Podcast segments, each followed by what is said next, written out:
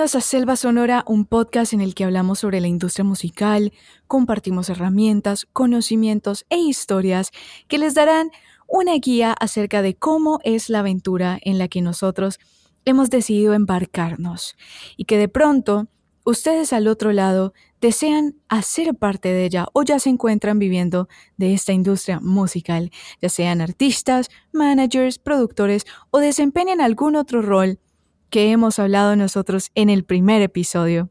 Este es nuestro cuarto episodio y vamos contando. Feliz de estar aquí con mis dos grandes amigos y colegas, Joa y Diego. Chicos, ¿cómo están? Hola Ana, hola Joa, ¿cómo van? Aquí muy contentos para empezar a hablar de ingenieros y un saludo muy grande a todos los que nos escuchan aquí en Selva Sonora. Hola Diego, hola Ana, emocionada otra vez de estar aquí con ustedes. Vamos a hablar hoy de un rol súper importante para que todas las canciones que nos gustan suenen bien. Bueno, ahora sí, entremos en materia. En este episodio vamos a estar hablando sobre cómo entrar a la industria musical desde el rol que ya lo ha dicho Diego, desde el rol de ingenieros o ingenieras. Y para esto creo que es importante primero definir qué es un ingeniero de sonido y los diferentes tipos de ingenieros.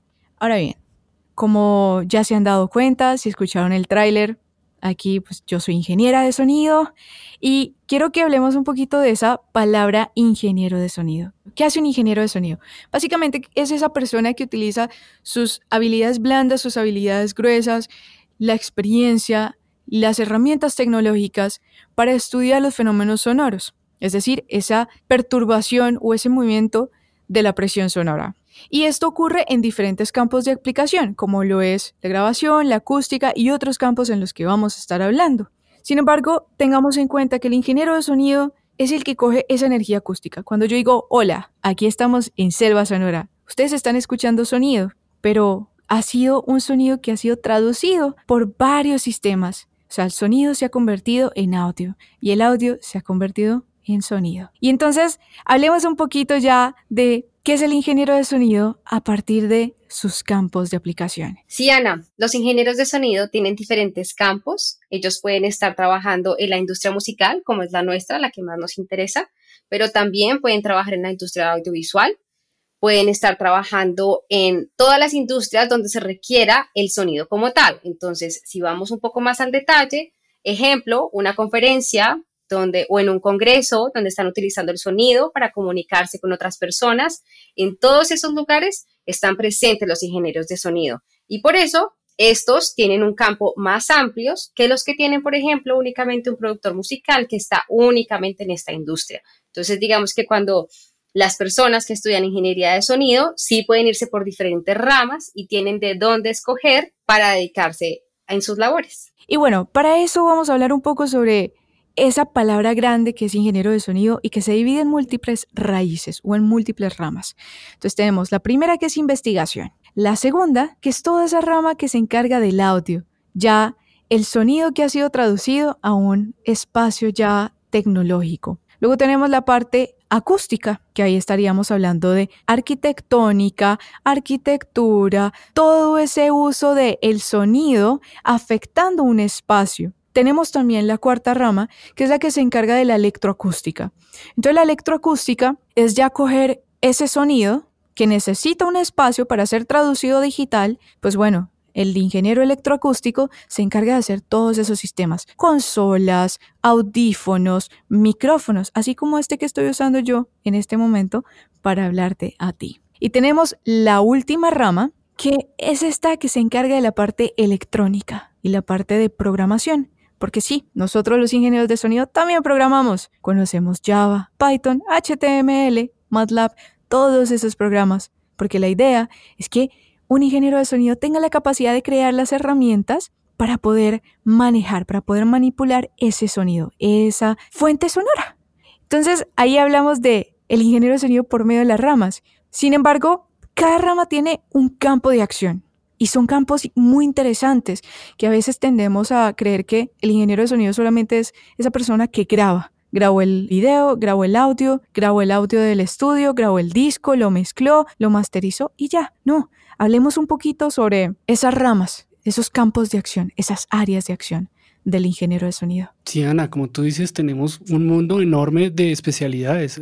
El ingeniero, pues como conocemos ya en la industria musical, se conoce como el ingeniero de grabación, el ingeniero de mezcla, el ingeniero de mastering, pero tiene muchísimas especialidades, es decir, este campo de acción es enorme. Hablamos también del el ingeniero acústico, hablamos del ingeniero de mantenimiento de un estudio, tú habías mencionado ya el ingeniero electrónico, que realmente un ingeniero de sonido tiene que saber de electrónica, está trabajando con todos estos sistemas, con todos estos equipos y tiene que saber exactamente cómo funcionan. Audio forense, que es algo súper interesante, el audio para reconstruir eh, no solamente el audio que está perdido en ciertas grabaciones en campo, para el video, cuando se quiere hacer algo de postproducción de video, se recupera mucho ese audio. El ingeniero que es asistente de una grabación es importante también. El ingeniero de sonido en vivo, ingeniero de monitores también que ayuda mucho y colabora con el ingeniero de sonido en vivo. En la postproducción audiovisual, que también estaba contando yo, en la parte de cine, televisión, videojuegos, que también hoy en día es una industria también muy importante, ahí también se necesita un ingeniero de sonido.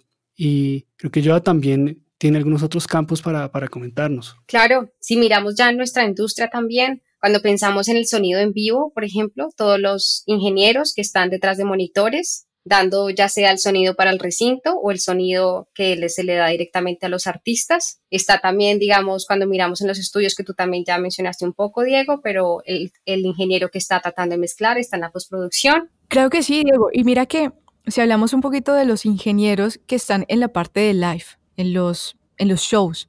No solamente está el ingeniero de monitores y está el ingeniero de PA o front of house, sino que también hay personas e ingenieros que están netamente trabajando en un show para poder setear el sistema de micrófonos. Y esto es importante porque a veces creemos que poner un micrófono inalámbrico es prenderlo, setearlo y ya. Y no, hay que tener en cuenta muchas cosas. Por ejemplo, cuando estamos haciendo un show muy grande, en un solo recinto o en un solo espacio se va a tener a la policía, se va a tener a los bomberos, se va a tener a las personas de riesgos y todas estas personas usan unos sistemas de comunicación. Cuando se tienen los micrófonos inalámbricos, estos micrófonos inalámbricos están usando una frecuencia para poderse conectar en un canal. Y el ingeniero que se encarga de setear los micrófonos está encargado de que ese canal no vaya a empezar a tener problemas con los canales de comunicación de las otras personas que están en el, en el área. Porque pueden pasar muchas cosas. Por ejemplo, está la policía, está hablando y está el cantante cantando en pleno show y empieza a sonar la policía en el front of house. Y puede también suceder que está la policía hablando con alguien y le están diciendo, está ocurriendo esto, y luego el micrófono del cantante se mete en el canal de comunicación de la policía y automáticamente la policía queda como, venga, pero ¿qué está pasando? Entonces, hay personas encargadas netamente de esa, de esa intercomunicación o el ingeniero de telecomunicaciones. También a veces los ingenieros de sonido pueden ser parte de telecomunicaciones. Y hay ingenieros también que se encargan de la parte ambiental. Eh, en el caso de trabajar un poco con los distritos, con las alcaldías, por ejemplo en Colombia, haciendo las mediciones. También están muchos ingenieros que se encargan o se enfocan en la parte acústica arquitectónica y en este caso muchos de ellos eh, empiezan a trabajar con ingenieros civiles porque también ocurre cuando están construyendo un edificio el edificio puede estar muy bien hecho, el ingeniero civil sabe lo que está haciendo, pero hay otros factores, aparte de la estructuración del edificio, y de los amarres y de los materiales que están usando, hay un factor muy importante que es el factor de vibración. Y por medio de las vibraciones yo puedo hacer que un edificio se caiga. Entonces ahí vemos muchos campos del ingeniero de sonido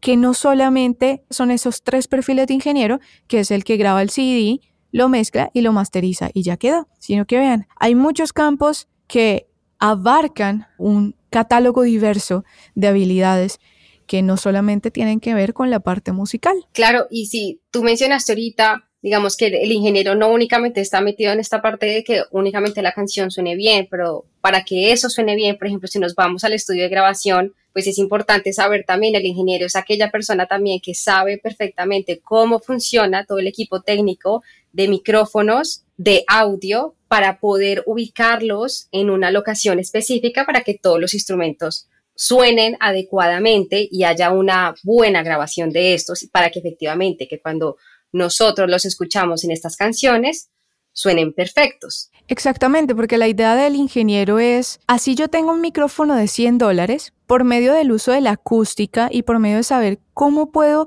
tomar los detalles de un instrumento o de una fuente sonora, yo puedo hacer que esa grabación suene como si lo hubiera grabado con un micrófono de 4 mil, 5 mil dólares. O también puede ocurrir que tengo un espacio muy grande y yo no tengo conocimiento de la acústica y digo, esto porque está sonando tan mal. Entonces ahí es donde hablamos mucho de las habilidades que tiene el ingeniero. Y el ingeniero tiene tanto habilidades blandas, que son esas habilidades ya un poco más personales, son esas habilidades que tienen que ver más con el hecho de ser persona, y están las habilidades gruesas. Entonces hablemos un poquito de esas habilidades blandas, que podrían ser esas habilidades de comunicación, de crear decisiones o tomar decisiones. ¿Qué opinan chicos? O sea, ¿qué otras habilidades podrían ser catalogadas como habilidades blandas que necesita un ingeniero? El ingeniero tiene que saber comunicarse muchísimo con, con, las personas con las que está trabajando, con los músicos, tiene que ser una persona que escuche, tiene que ser una persona que sepa realmente traducir lo que el músico quiere y lo que el productor quiere. Entonces, es una persona que tiene que ser muy paciente, tiene que ser muy tolerante.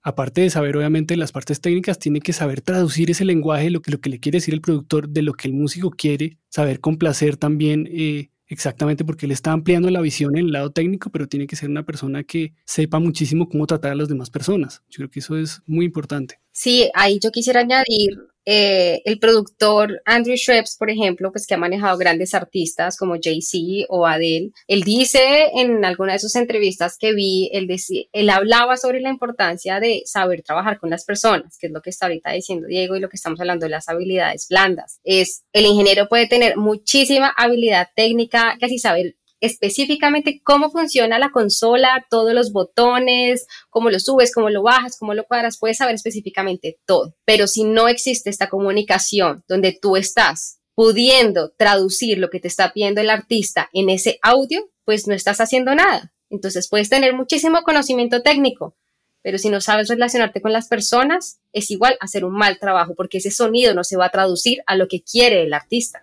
Totalmente.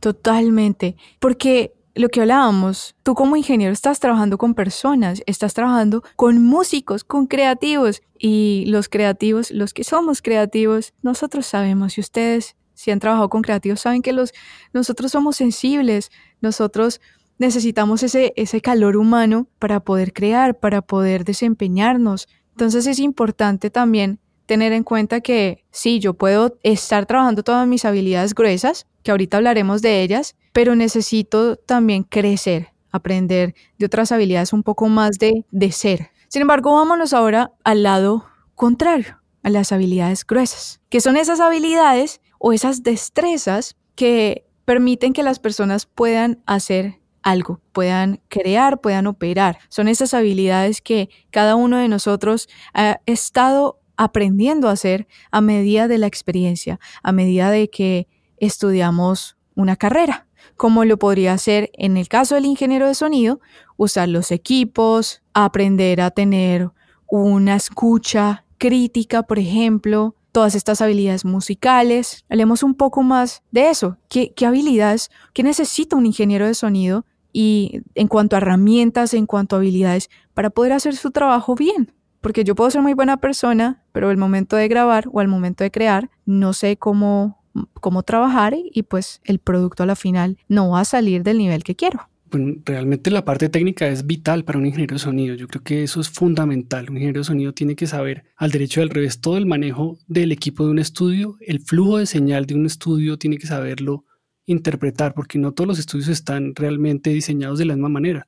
Cuando el ingeniero llegue a otro estudio tiene que saber exactamente cómo funciona ese flujo de señal, tiene que conocer exactamente cómo está conectado ese estudio, tiene que saber cómo funcionan los monitores, tiene que llevar muy buenas referencias al estudio para escuchar realmente qué tal está ese estudio eh, comportándose de manera acústica, tiene que implementar todas esas habilidades que habíamos comentado en un comienzo e integrarlas. Todo lo que sabe de acústica, todo lo que sabe de electrónica, todo lo que sabe incluso de mantenimiento, conocer el sistema de monitoreo, tiene que aplicarlo en una producción y tiene que saber exactamente cómo funciona ese hardware y hoy en día mucho el software, ¿no? Hoy se está haciendo, hoy en día todo se está haciendo con software. El software cada vez está cogiendo más relevancia, está igualándose incluso casi a las máquinas y trabajar lo que se llama in the box, es importantísimo que conozca muchísimo, investigue, se actualice constantemente todo lo que está saliendo nuevo en el mercado, porque hay, software que está emulando muy bien toda esa cantidad de aparatos clásicos que estaban en los estudios, además por el tema de costos, eh, es algo que hoy en día es muy usual, ¿no? Tener una cantidad de plugins y tiene que estar a la vanguardia, conocer también cómo funciona todo eso. Lo que tú hablabas de la parte de programación también es importante. Entonces tiene que tener mucha habilidad técnica. Y aparte de eso, otra de las habilidades que recontra necesitas es la parte musical y no solamente saber de música en general y de diferentes géneros y, y, de producir, digamos, diferentes tipos de géneros para ir generando experiencia en eso, pero además necesitas saber sobre teoría musical, sobre armonía musical. Si el ingeniero está tratando de cuadrar correctamente uno de los audios de uno de los instrumentos y no saben qué métrica está escrita la música, si no saben qué tonalidad está, va a ser muy difícil coordinarlo. Entonces sí es súper importante que haya un conocimiento profundo sobre la música como tal. Totalmente, ahí, ahí yo estoy contigo, Joa. Yo digo que un ingeniero de sonido y luego por experiencia, si tú como ingeniero de sonido quieres meterte en ese lado, en esa rama de producción y empezar a trabajar con músicos y con artistas, tienes que saber de música. Y lo digo por mi experiencia, tienes que saber igual o más que el músico con el que estás trabajando, porque eso es lo que te va a dar a ti autoridad. Imagínense uno como músico trabajando con un ingeniero que no sabe ni siquiera qué es un cuatro cuartos o que no sabe qué es un do, sería muy difícil, porque entonces puede ocurrir que tenga un músico muy bueno y un productor muy bueno que está detrás y dice, ok, uy, esto está mal, esta persona está desafinada, tal cosa. Pero muchas veces el ingeniero de grabación, en este caso lo ponemos así como ingeniero de grabación, está en una producción y el ingeniero de grabación muchas veces trabaja como el ingeniero de grabación y como el productor. Y pues si está con músicos que no tienen unas habilidades o no tienen una experiencia, pues va a ocurrir que la producción va a ser fatal y el ingeniero puede estar grabando y puede que ni siquiera se esté dando cuenta que el músico o el cantante está desafinado. Entonces ahí está súper importante saber de música. Sin embargo, como todos nosotros hemos estado hablando en los pasados episodios, un ingeniero de sonido no se hace y no crece solo. Y los ingenieros de sonido necesitan conocer más ingenieros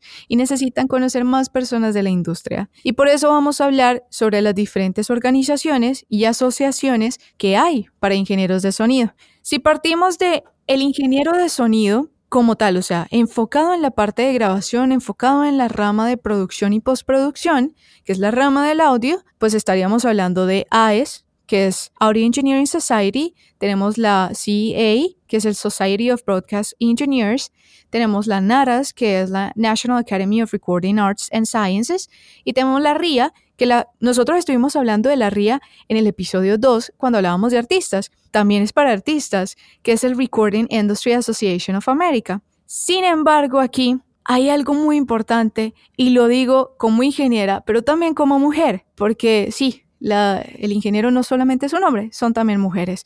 Y esto es muy bonito verlo, que las mujeres se han empezado abrir camino gracias a muchas mujeres ingenieras que empezaron a poner esas primeras piezas en la industria, se han crecido y se han creado un espacio. Y este espacio de la ingeniera, de la productora musical, se ha convertido en una fuente de, de visibilidad. Y esta visibilidad se ha generado por diferentes herramientas y una de las herramientas más importantes es la creación de organizaciones y asociaciones o grupos enfocados en ingenieras de sonido y en productoras musicales. Entonces, por ejemplo, nosotros estamos hablando de Latinoamérica, de Colombia y de otros países. En Colombia, en España, en Iberoamérica, en todos estos territorios del habla hispana, pues tenemos una asociación muy importante, un grupo muy, muy importante que se llama PI Audio. Y PI Audio es la Asociación Iberoamericana de Productoras e Ingenieras de Audio, que es liderada por una productora, una ingeniera muy importante, que es Salome Limón. Y ha sido muy bonito porque ella ha intentado empezar a agrupar todas estas ingenieras para que trabajemos juntas en la industria y darnos un espacio, darnos una voz, que puede que antes tuviéramos el espacio, pero nadie nos conocía porque nos faltaba esa voz. Y eso es importante, ¿no? El sonido. Tenemos también en Colombia y en Bogotá, precisamente, tenemos a Sonora, Sonora, Red de Ingenieras de Sonido de Colombia. Ana, y aprovecho para hacer la cuña de una vez de que vamos a estar hablando también de la importancia del papel del rol de la mujer en la industria musical, tanto de ingenieras, que sabemos que es bien bajo el porcentaje de ingenieras que existe hoy en día en la industria, pero también los otros roles que en donde están representadas las mujeres, en toda la parte del management, en toda la parte también de producción, por ejemplo, donde también hay pocos cargos, cargos, cargos técnicos también, eh, por ejemplo, en cosas de fotografía, en audio. Entonces, vamos a estar hablando de estos temas para que estén ahí también atentos a esto, que es un tema que para nosotros es también sumamente importante. De acuerdo, Joa, es un tema súper importante. Hay una cantidad de talento femenino en la industria y hay que visibilizarlo. Hay grandes ingenieras que realmente conozco, de las cuales me gustaría también comentar en el próximo, en próximos episodios. Hay talentos también en management, también aquí tenemos aquí a Joa, tenemos ingenieras tremendas como Anita, que nos ha hablado el día de hoy sobre toda la ingeniería de sonido y va a ser muy importante porque vamos a visibilizar también eso que es parte también vital de nosotros acá en Selva Sonora. Totalmente, totalmente. No solamente están esas organizaciones que tenemos en Latinoamérica, que también tendríamos, por ejemplo, RMS, está también Soundgirls México, pero en Estados Unidos hay unas organizaciones muy fuertes también que han empezado a buscar ese, esa conexión con las ingenieras de Latinoamérica y está, por ejemplo, Soundgirls Estados Unidos y también está WAM, que es Women's Audio Mission. Entonces, como ven, hay espacios y hay espacios que se están creando, no solamente para el ingeniero hombre, sino también para las ingenieras mujeres y para todas esas personas que hacen parte de la comunidad LGTBIQ. Pero no solamente están estas organizaciones, sino también hay organizaciones para otros ingenieros o para el ingeniero de sonido que hace parte de las otras áreas de aplicación o las otras áreas de trabajo que habíamos estado hablando. Entonces, por ejemplo, está la ASA, que es la Acoustical Society of America, está la AIP, que es American Institute of Physics, como les decía, nosotros los ingenieros de sonido también sabemos de matemáticas y también sabemos de física, está la NHCA, que es la National Hearing Conservation Association y están muchas otras, que créanme que si van a internet y ponen Sound Engineers organizations van a encontrar varias. Pero si ustedes están en Iberoamérica y están en Colombia, pues ya saben a dónde ir. P-Audio, RMS, Soundgirls México, Sonora. Entonces ya saben, no están solas. Puede que estén empezando, pueden que ya lleven un rato, créanme, nosotras las ingenieras y nosotras las mujeres y toda la comunidad en la industria musical está abierta para trabajar en equipo. Sin embargo, ha sido un episodio muy interesante, pero creo que ya es momento, ¿qué dicen chicos? Ya es momento de que nos vayamos a los tips de cómo entrar a la industria musical con el rol de ingenieras o ingenieros. Entonces, hablemos un poquito de eso. En mi caso, yo diría lo primero y lo más importante, si quieres entrar como ingeniero de sonido, es perseverancia. Esto no es una industria fácil y no es una industria fácil de entrar. Entonces hay que tener perseverancia, hay que tener la meta en la cabeza porque vas a tener que hacer muchas cosas para estar ahí. Porque esa persona que está moviendo los faders en la consola y todos esos botones que a veces creemos que estamos en una nave espacial, ha tenido que pasar muchos obstáculos y muchas carreras para estar ahí. Cuando hablo de carreras, no solamente estoy hablando de un título profesional, sino también la carrera de la vida. Y la carrera de la vida para el ingeniero y para todos los que estamos en la industria creativa, pues es una carrera de crear, de hacerse nombre y de crecer como persona y como profesional. Ese es mi tip principal. El otro tip es escuchar. No solamente escuchar en cuanto a comunicación con las otras personas, sino escuchar para aprender, escuchar de la música, escuchar de la cultura, escuchar de los espacios. Escuchar también puede ser sentarme a ver a un músico, a un ingeniero, a otra persona hablando, como ustedes lo están haciendo acá. Ya hicieron lo primero. Si están escuchando este episodio es porque quieren aprender a entrar en la industria como ingenieros. Y vamos a hablar de otros. Chicos, ¿ustedes qué dicen? Otros tips. Sí, yo creo que es súper importante que el ingeniero sea muy recursivo. No necesariamente necesitas tener equipo súper avanzado para poder captar algo maravilloso. Hay que estar ahí atento en el momento cuando se está dando la creatividad para poderlo grabar, así sea en un aparato que no es tan avanzado, incluso a veces coger el celular, grabar algo, después ir al estudio, cambiarlo. El mejor ingeniero no es aquella persona que coge los mejores instrumentos o los mejores equipos, sino el que precisamente sabe transformar ese, ese sonido en algo increíble. Hay que también pensar que cuando se está trabajando, por ejemplo, con artistas, pues el ingeniero también hace parte de ese sueño de crear toda la visión del artista y de hacer la realidad. Entonces, también estás tú haciendo parte de los sueños de ese artista, pues tú ayudar a que eso sea realidad, lo cual me parece que es muy bonito. Y otra de las cosas que pienso que es súper importante es que estén muy seguros de que quieren ser ingenieros de sonido. Es un, es un trabajo muy bonito, pero requiere muchísimo esfuerzo porque necesitas saber de muchísimas cosas, necesitas ser muy aplicado, constante y aparte de todo, tienes que tener muy buenas relaciones personales. Creo que ahí también está el tip más grande porque necesitas saber cómo relacionarte, de lo contrario no vas a poder realizar bien tu trabajo. Constancia y perseverancia. Estoy súper de acuerdo. A mí me parece que la constancia y la perseverancia, bueno, en, lo que hemos mencionado también de artistas, de nuestro episodio de artistas y nuestro episodio también de productores, aplica. Pero ser persistentes, tener mucha paciencia. Es un oficio que le enseña a uno mucha paciencia.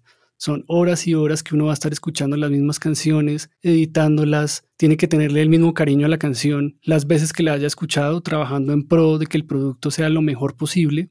Eh, yo recomiendo muchísimo que hagan muchas asistencias a muchos proyectos, que ganen mucha experiencia en un comienzo, que entren a todas las sesiones, así no sean de los artistas que, que ustedes están esperando, pero ganen mucha experiencia con todos los proyectos, empiecen a aprender de los ingenieros que tienen ya mayor experiencia que ustedes admiran. Eh, me parece importante que si bien yo decía, bueno, no, no es necesario de verdad hoy en día tener... Eh, pues un equipo muy costoso. Es importante que ustedes vayan teniendo y comprando sus propios equipos para que experimenten en sus casas Home Studio hoy en día es un lugar indispensable para volverse buenos ingenieros, es el lugar en el que trabaja la mayoría de personas en este momento. Eh, también recomiendo mucho que se asocien con buenos proyectos, que les, pueden, que les den buen nombre para que puedan ir escalando también en la industria de la música. Estar muy actualizados, acuérdense que esto también tiene que ver mucho con la tecnología, entonces la tecnología está siempre renovándose, siempre actualizándose, siempre salen cosas muy interesantes, entonces es importantísimo estar investigando, estar actualizándose, ser muy curiosos. Otro tip es arriesgarse mucho a crear nuevas sonoridades, a que ustedes empiecen a,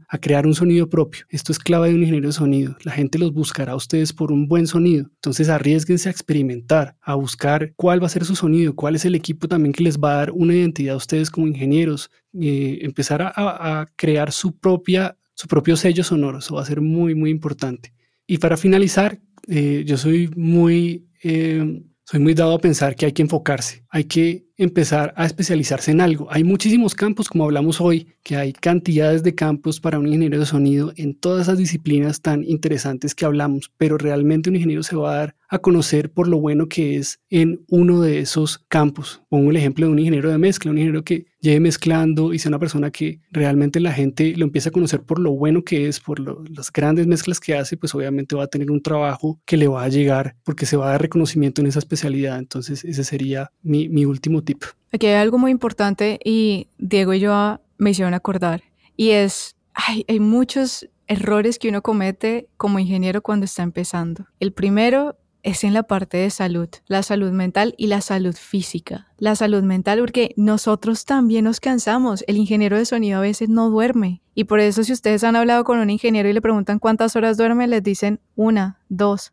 tres horas. El ingeniero de sonido tiene muchos problemas de, dormir, tiene muchos problemas con, la comida. Entonces hay que, hay que aprender que hay que apoyarnos y hay que proteger también la salud física porque una larga jornada de grabación pues se vuelve en que no comes. Tú estás grabando y a ti se te olvida que tú tienes que comer y se te olvidó que eres una persona humana que necesita alimentarse. Y está el otro lado y es ya hablando de cuando estamos trabajando en estudio, no nos ponemos de pie. Las pausas activas. Totalmente pausas activas, no solamente por estar sentado tanto tiempo, sino porque a toda hora estamos con un teclado, a toda hora estamos con un mouse y es por eso que muchos ingenieros tenemos túnel del carpo. Muchos ingenieros sufrimos con eso porque estamos editando y estamos usando el mouse y a medida que tú estás trabajando y que tienes más experiencia, pues te vuelves mucho más rápido, pero también tu mano y, tu cuerpo se cansa. Entonces, eso es súper importante tenerlo en cuenta. Y hay otro que es fundamental Y si eres ingeniero de sonido, esto es primordial, tener cuidado con la salud auditiva, con la audición. Uf, yo me he encontrado con muchos chicos empezando y escuchan música súper duro. Si quieren ser ingenieros de sonido, procuren no usar audífonos. Los audífonos en serio afectan la salud auditiva, afectan la audición. Escuchar largas jornadas, música, ruido, etcétera, estar expuestos, porque eso es lo que, lo que ocurre con el ingeniero de sonido, está expuesto a niveles muy altos de, de ruido. ¿Esto qué genera como consecuencia? Pues que las carreras se acaban antes de tiempo. Entonces un chico que está empezando a sus 16 años a ser ingeniero de sonido o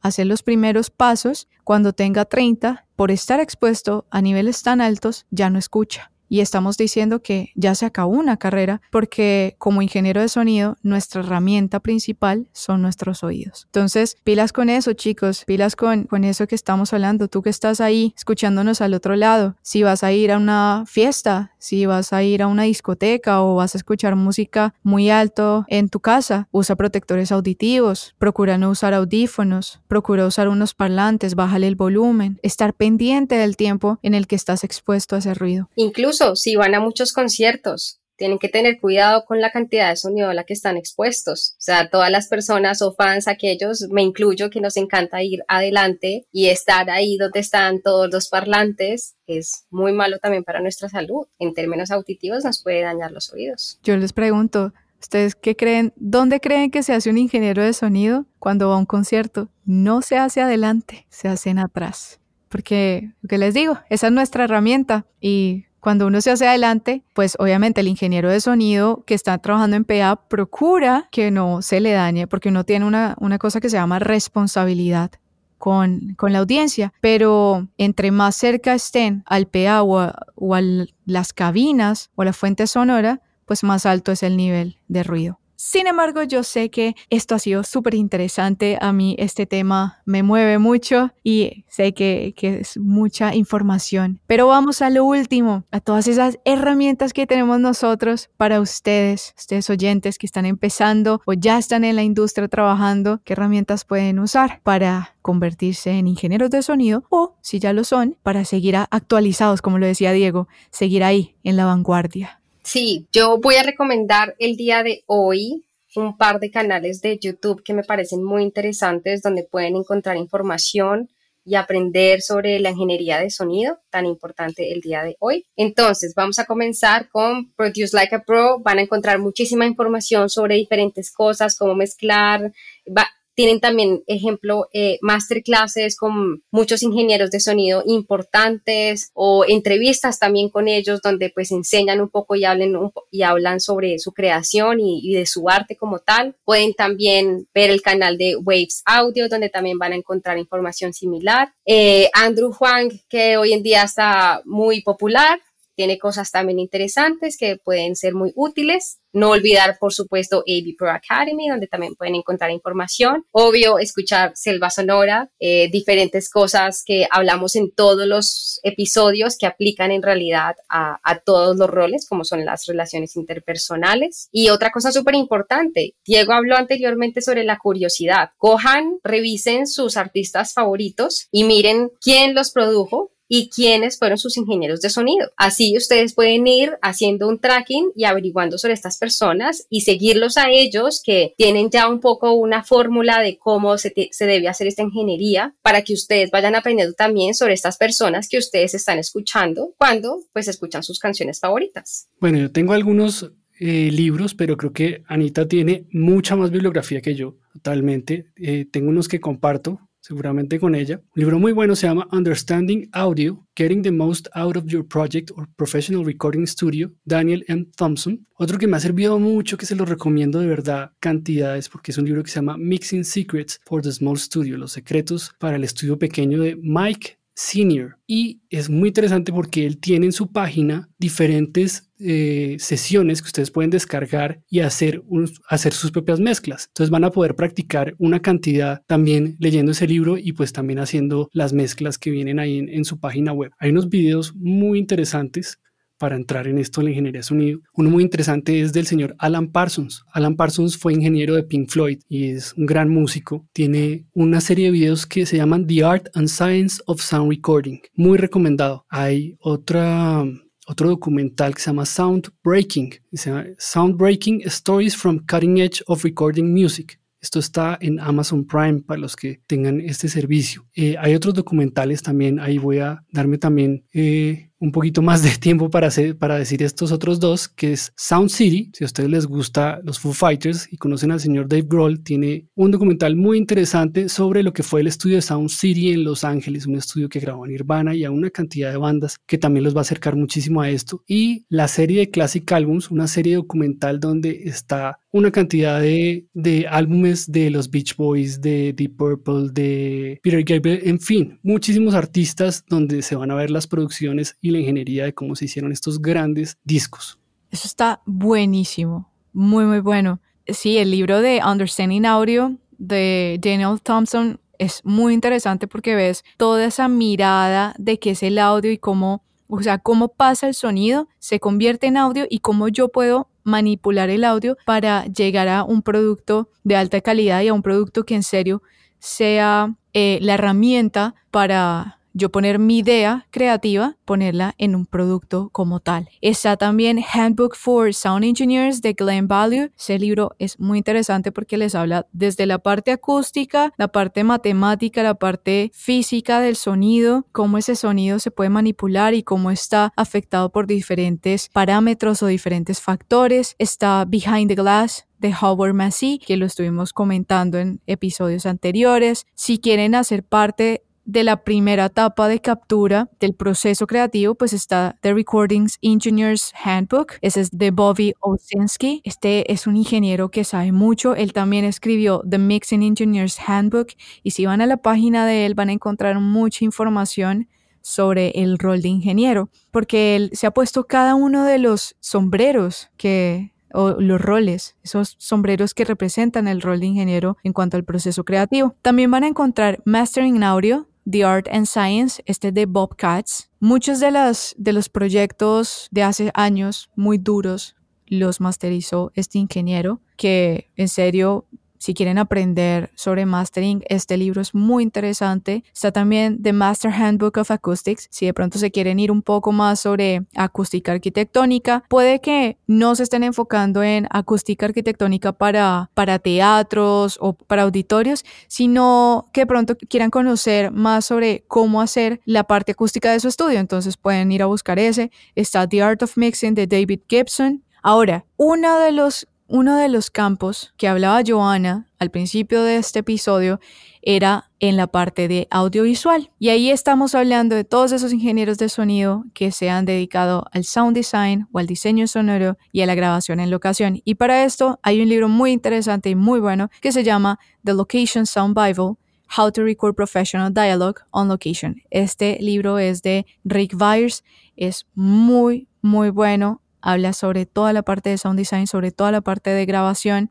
Él tiene otros libros muy interesantes también sobre cómo crear librerías. Entonces vayan y lo ven. Obviamente, websites donde pueden eh, aprender otras cosas. Tenemos AV Pro Academy, tenemos masterclasses, tenemos también Mixing with the Masters y hay otra página web creada por un ingeniero de sonido, colega de Colombia, de Bogotá, llamado Andrés Millán. Él creó una página que se llama Diffusion Magazine. Y en esta página él también crea mucho contenido sobre la industria musical en el rol de ingeniero y habla mucho sobre micrófonos, sobre equipos. Entonces, si quieren ir a verlo también, les va a servir bastante. Y hay una herramienta, o mejor dicho, hay dos herramientas que les voy a dar. Una para toda esa parte de critical listening skills, de cómo escuchar, se llama Sound Gym. Si van a Google, ponen Sound Gym como gimnasio, de gimnasio sonoro y esta herramienta les va a permitir empezar a construir o a formar esas habilidades, em, esas habilidades gruesas de las que hablábamos. Y hay otra herramienta que pueden usar en sus celulares para que tengan un poquito de protección auditiva o de conciencia auditiva y es ir a su celular y escribir DV o Sound Pressure Level o Sound Pressure Meter como medidor de presión sonora y descargarse una aplicación. Obviamente, estas aplicaciones tienen un margen de error, pero les van a dar, digamos que, una referencia de cuánto tiempo deberían de estar expuestos a la cantidad de ruido en la que están en un espacio determinado. Entonces, si están en un concierto, abren la aplicación y la aplicación les dice tantos debes son los que se están creando o tantos debes son los que se están generando y les dice deberían de estar ahí por 15 minutos. Y a los 15 minutos ustedes deberían de estarse yendo para otro lado donde no esté haciendo tanto ruido para descansar un poquito. Y está, si tienen Apple Watch o el iWatch, pues ahí también tienen una herramienta, las nuevas series, tienen una herramienta de medidor de presión sonora y les dice, oigan, tienen que irse a un espacio porque la presión sonora aquí está muy alta. Entonces, esas son herramientas que les van a servir mucho. Y bueno chicos, esto ha sido todo por el episodio de hoy aquí en Selva Sonora. Estuvimos hablando sobre cómo entrar a la industria como ingeniero o como ingeniera de sonido. Y no olviden seguirnos en nuestras redes sociales arroba selva donde nosotros vamos a estar pendientes de ustedes si tienen preguntas o quieren que hablemos de algún tema en específico que desean conocer más a fondo y aún no lo hayamos puesto en la mesa. Y esto ha sido todo por el episodio de hoy. No se les olvide, la próxima semana vamos a tener la parte 2 de este episodio hablando de todas esas ingenieras y productoras que hacen parte de esta industria. Y esto ha sido todo por el episodio de hoy. Nos vemos la próxima semana. Esto es Selva Sonora.